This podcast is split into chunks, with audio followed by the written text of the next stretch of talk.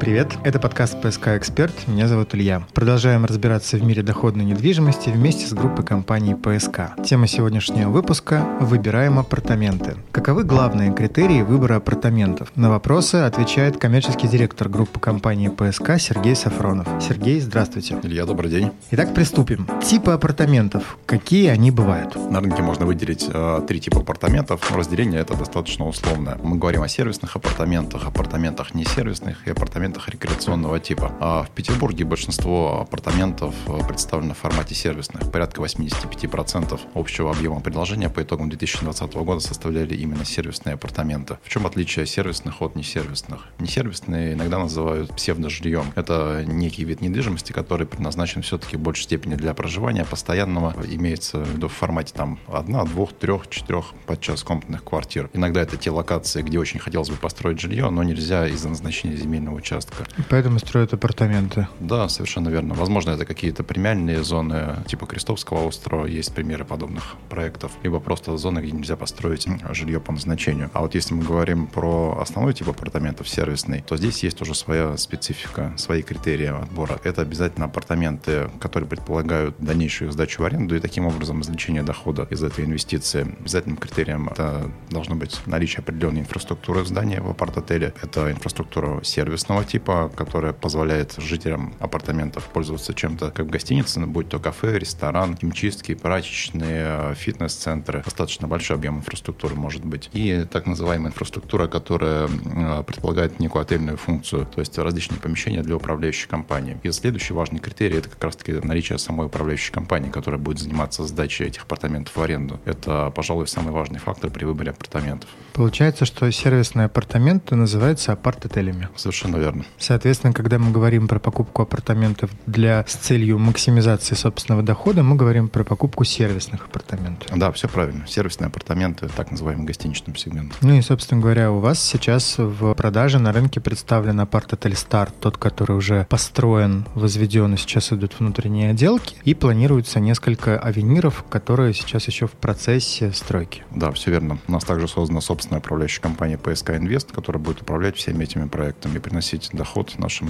э, инвесторам. Да, прошлые две программы мы записывали как раз руководителем ПСК Инвест Анной. Поехали дальше. Застройщик апартаментов. Как понять, насколько застройщик может быть надежным, вызывать какое-то доверие, авторитет или нет? Ну, здесь, э, пожалуй, ничем не отличаются застройщики жилой недвижимости либо застройщики апарт-отелей. То есть нужно в первую очередь обратить внимание на опыт застройщика, а как давно он находится на рынке, сколько проектов реализовано, были ли задержки, если были, то по какой причине и на какой срок. Также посмотреть на качество реализованных реализованных ранее проектов. Это тоже будет немаловажным фактором при выборе того либо другого застройщика. Но ведь рынок апартаментов достаточно новый. И вот как понять, если компания только начинает свой путь, на что обратить внимание, быть может? Рынок апартаментов достаточно новый, но все-таки строительство апарт-отелей — это некий девелоперский бизнес. Угу. И здесь а, на рынке присутствуют те компании, у которых в портфеле есть как жилая недвижимость, так и проекты апартаментов, в том числе и сервисных. Поэтому смотрите на все реализованные проекты. Окей. Также важным фактором надежности вложений является новая схема реализации по 214 федеральному закону с escrow-счетами. То есть здесь дополнительным гарантом а, сохранности ваших денежных средств на стадии строительства выступают банки. Услышал, спасибо. Знаю, что есть несколько разных форматов апартаментов. Какие бывают вот эти самые форматы? Ну, здесь, опять же, разделение достаточно условное. А, в первую очередь оно связано с а, возможностью сдачи апартаментов. Это либо сдача по так называемой арендной модели, предполагающая длительную сдачу, сдачу в аренду от месяца и более, то есть как типичные квартиры. Есть следующий там большой сегмент, это так называемые гостиничные апартаменты, которые предполагают заселение там туристов, туристических групп, а сдачу от суток и более. В чем вообще плюс и преимущество апарт-отелей? Они комбинируют в себе эти форматы сдачи. То есть наша управляющая компания PSK Invest при управлении нашими проектами будет ориентироваться на такой некий комплексный подход. То есть когда у нас максимальный пик туристического сезона, мы загружать будем а, по максимуму краткосрочно, краткосрочно туристами, которые будут обеспечить высокую высокую доходность нашим э, собственникам. Во время, когда все гостиницы испытывают просадку с точки зрения заполняемости, так называемые нетуристические сезоны, мы будем заполнять апартаменты на длительную сдачу людьми, которые снимают от месяца и более. Еще, насколько понимаю, апартаменты могут отличаться друг от друга той аудитории, на которой они работают, на которую ориентируются. Вот у вас есть старт, это один формат, да, и авенир чуть-чуть другой. В чем их разница? Да, и даже в формате авенира тоже присутствует некое разделение жизни. Если мы говорим в целом про различные сегменты потенциальных арендаторов, кто может стать арендатором апартамента, это могут быть люди, начиная там от студентов, которые заполняют достаточно длительный срок, на срок обучения могут заехать в апартамент. К этой категории мы отнесли бы старт. Люди, которые необходимо временное жилье, например, там от нескольких месяцев до года. Те, которые арендуют обычные квартиры, апартаменты для них являются отличным форматом. Здесь есть свои преимущества, которые можно раскрывать там достаточно долго и подробно. Большим сегментом является как раз-таки сегмент туристов. Это не только туристы, которые приезжают из-за границы, но и внутренний туризм, который сейчас активно развивается и замещает иностранный туризм. Также есть так называемые бизнес-туристы. Ну, не сколько туристы, сколько корпоративные клиенты. А есть сегмент как корпоративных клиентов, которые идут большими договорами от компаний а, каких-либо, так и люди, которые приезжают сюда в командировку, командировочные. Если мы говорим про старт, то мы в большей степени ориентируемся на длительную как раз-таки сдачу в аренду и на туристические группы невысокого ценового сегмента. Если мы говорим про проекты, допустим, а, Московский авенир, Кировский авенир, Путилов авенир, то и там внутри есть разделение, но они уже больше будут ориентированы на краткосрочную сдачу. Самый, пожалуй, высокий по сегменту это будет Московский авенир, расположенный около Московского проспекта, около метро Фрунзенская. Это как раз-таки бизнес-туризм, а, туризм, а, который привязан именно к историческому центру, самая высокая часть корпоративного сегмента. Если... Ну и удобно то, что от аэропорта плюс-минус все далеко. Да. В... Это, кстати, характерно не только для этого проекта, но и также для Кировской авениры, Путилов mm-hmm. авенир, потому что и, и там, и там где-то порядка 20 минут, что до аэропорта, что до центра города. То есть получается, что в отделе продаж абсолютно нормально, если я спрошу, на какую категорию и на какие группы арендаторов ориентируется тот или иной объект. Да, совершенно верно. В отделе продаж вам должны рассказать, потому что это как раз-таки основа управления. Мы заговорили про близость к аэропорту, к центру города. Это есть локация, насколько понимаю. Вот как понять, в какой локации апартаменты будут сдаваться лучше при выборе? Предложений много, они все в разных участках города. Здесь будет влиять не только локация, но и, в принципе, сам профессионализм управляющей компании, с какими сегментами она будет работать. А если она будет ориентирована только на длительную сдачу, но мы понимаем, что больших цифр по доходности будет не достичь. Если это профессиональная управляющая компания с гостиничным бэкграундом и опытом управля... работы в гостиничной индустрии, то это люди, которые а, знают, как заселять а, туристические группы, знают, как работать с корпоративным сегментом, до которого никогда не дотянуться людям, которые сдают индивидуально. То есть к ним никто не придет, не заселит, у них там 10, 20, 30, 40 апартаментов от какой-то корпорации. С точки зрения локации нужно ориентироваться по а, таким вещам, как близость к станции метрополитена. Это в любом случае всегда удобно. А удобно доехать как до объектов транспортной инфраструктуры, так и до центра города. А также непосредственно на близость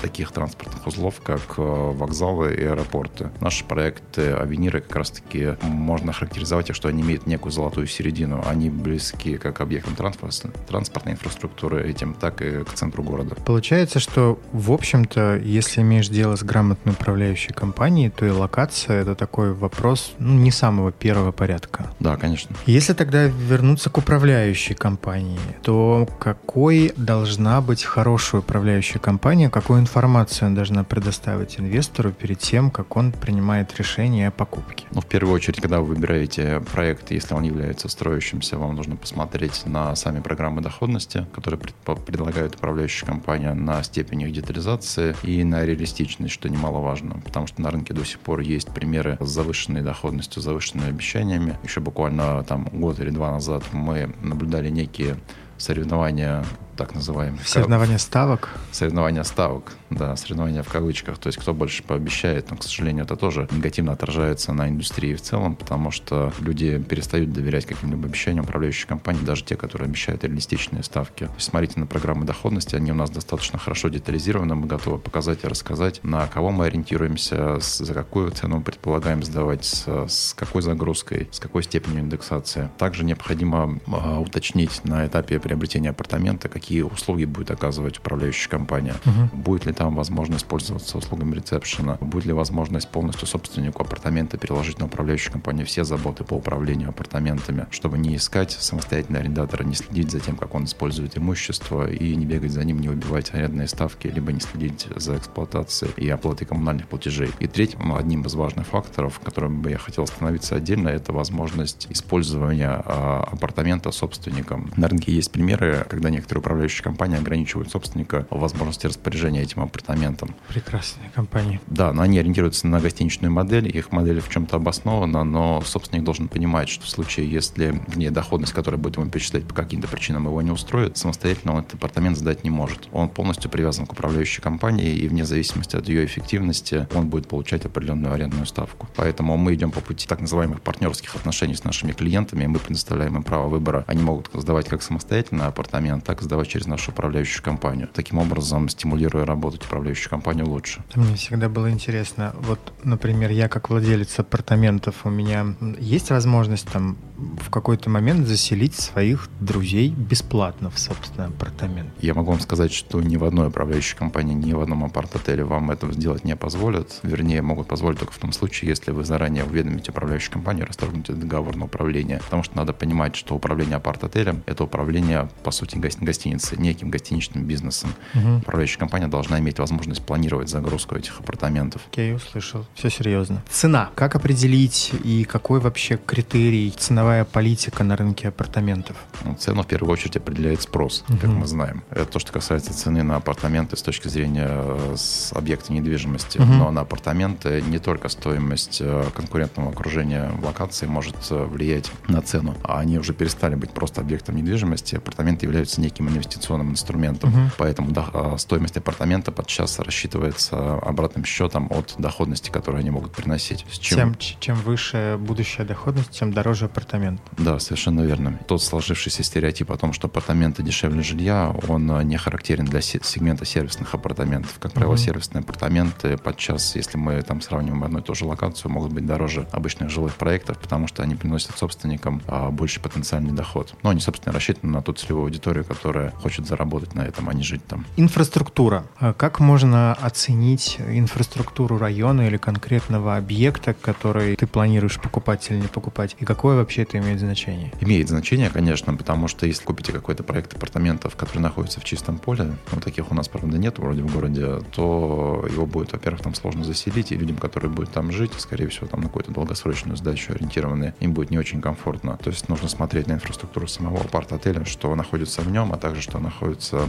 по, в окрестностях этого апарт-отеля. Подчас, если в самом апарт-отеле а, нету полноценной инфраструктуры в виде какого-то фитнес-центра с бассейном, что тоже там является большой редкостью. Он может находиться через дорогу в каком-либо там торговом центре, либо в соседнем там жилом комплексе. Очень важно с точки зрения инфраструктуры, повторюсь, наличие станции метрополитена. Фактор мобильности никто не отменял. И даже наш проект «Старт», который расположен э, возле последней станции метрополитена, несмотря на то, что это окраина города, но у людей, которые будут жить там, будет возможность доехать порядка там 20-25 минут до центра города по прямой линии метро. Застройщик вообще изначально планирует какие-то форматы коммерческой недвижимости, которые у них бывают на первом этаже, или же уже в процессе кто снимет, тот снимет? Как вообще вот это решается? А вот здесь как раз-таки можно посмотреть на качество проработки проекта. То есть если застройщик не планирует, это в дальнейшем отразится на возможности сдачи и использования этого апарт-отеля. Допустим, если у застройщика не запланировано помещение под ресторан, то автоматически эта направляющая компания накладывает ограничения по возможности сдачи в краткосрочную аренду. Ну, то есть нельзя будет сдать а, без завтрака. Угу. Допустим, как мы привыкли все там заселяться в какую-то гостиницу на сутки двое с каким-то рационом питания. Правильно я понимаю, что апартамент это вообще история таких больше крупных туристических центров, нежели любого города как такового? В большей степени да, и эта история, если смотреть на Россию, она характерна в основном для крупных городов, где есть э, спрос э, на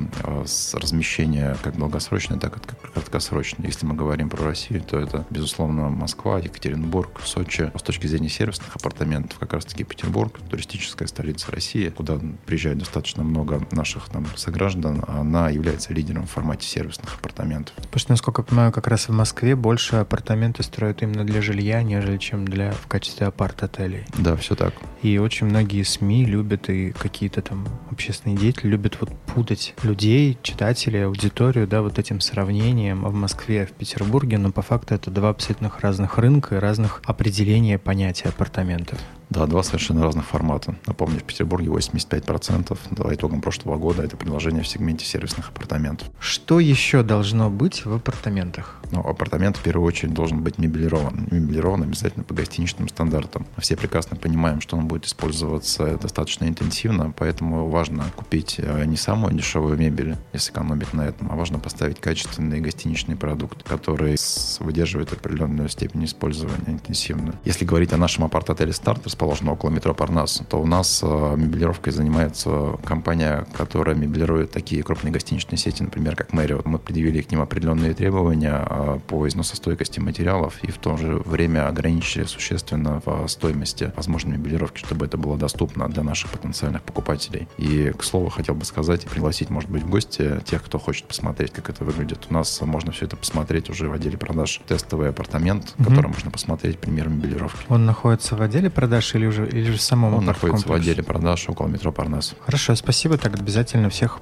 пользуясь случаем, приглашаем. А у меня небольшой вопрос в плане мебелировки и оснащения вот в процессе эксплуатации апартаментов что-то всегда может выходить из строя. Человек может каким-то там путем вандализма испортить столешницу или разбить чашки, кружки. Вот э, каким образом, на, на чьи плечи э, идет ответственность с точки зрения э, стоимости вот этих вот опций? Это я должен как обладатель этих апартаментов возмещать, или это как-то управляющая компания делает, или мы это делаем совместно? Вы как собственник не имеете к этому же никакого отношения, если вы заключаете договор на управление с управляющей компанией, которая занимается сдачей, то она в том числе и следит за сохранностью вашего имущества. В случае, если арендатор что-то испортил, то она будет возмещать непосредственно это за счет арендатора. То есть мне это вообще никак не волнует? Да, это может быть разные пути. Это может быть за счет обеспечительного платежа, который вносит арендатор. Это может быть за счет каких-то страховых взносов, которые управляющая компания может предложить оплатить вам. Классно, не знал. Спасибо. У нас сейчас только что прошел небольшой ликбез, по каким критериям покупать апартаменты, чтобы они приносили максимум прибыли. Разбирались вместе с коммерческим директором группы компании ПСК Сергеем Сафроновым. Сергей, спасибо за подробные ответы. Да, спасибо, Илья. psk-info.ru, сайт, где вы найдете все предложения по апартаментам и не только от группы компании ПСК. Мы обязательно продолжим наше интервью, раскрывающее мир доходной недвижимости. Меня зовут Илья, до новых встреч, до свидания.